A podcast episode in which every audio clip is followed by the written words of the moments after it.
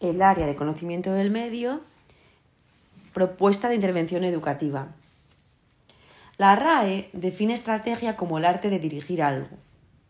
Es una definición que viene muy bien al hablar de educación, porque realmente hay que ser muy artista, casi malabarista diría yo, para manejar todos los aspectos que hay que tener en cuenta y además de forma coordinada con el resto de agentes educativos.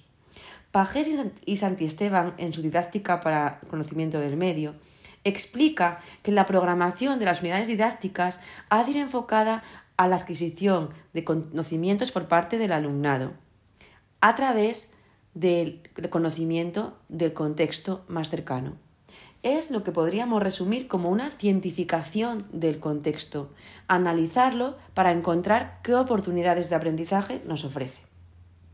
Y a partir de ahí, tomar una serie de decisiones. En primer lugar, sobre los agrupamientos.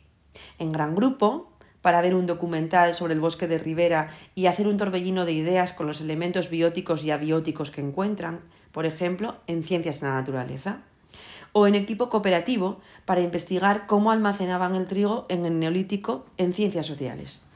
En parejas, con tutoría entre iguales para comparar eh, la diferencia entre una dieta saludable y no saludable, o individualmente para hacer un resumen o una prueba de evaluación.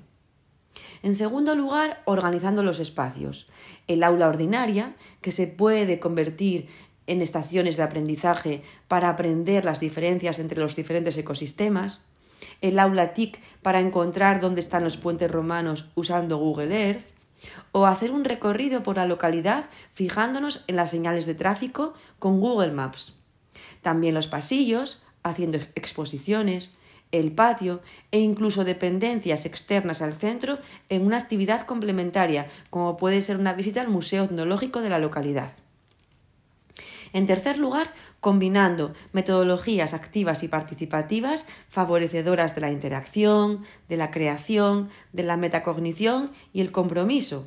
Por ejemplo, haciendo una mesa redonda sobre el Día de la Sobrecapacidad de la Tierra en colaboración con familias del centro. También haciendo partícipe al alumnado de su proceso de evaluación, usando técnicas de autoevaluación y coevaluación, con una lista de control, por ejemplo, a la hora de realizar un experimento en ciencias de la naturaleza. Y por supuesto, pensando en todo el alumnado. José Jiménez Sacristán en 2009 da siete estrategias generales de atención a la diversidad. Riqueza de materiales, fomento de la interacción en pequeños grupos, delegación de ciertas responsabilidades en el alumnado, realización de tareas que exijan el uso de muchos materiales y provoquen la participación de habilidades diversas, estimulación del alumnado con un nivel competencial menor, clases con tareas simultáneas y múltiples roles del profesorado. Todas estas propuestas de intervención educativa se concretan en actividades de introducción para motivar y hacer una evaluación inicial, de desarrollo, de consolidación y evaluación de esfuerzo y ampliación, de refuerzo y ampliación. Como todas intentan desarrollar un aprendizaje competencial propio de una ciudadanía activa, voy a explicar cómo contribuyen estas dos áreas al desarrollo de las competencias básicas. Es el siguiente punto del epígrafe.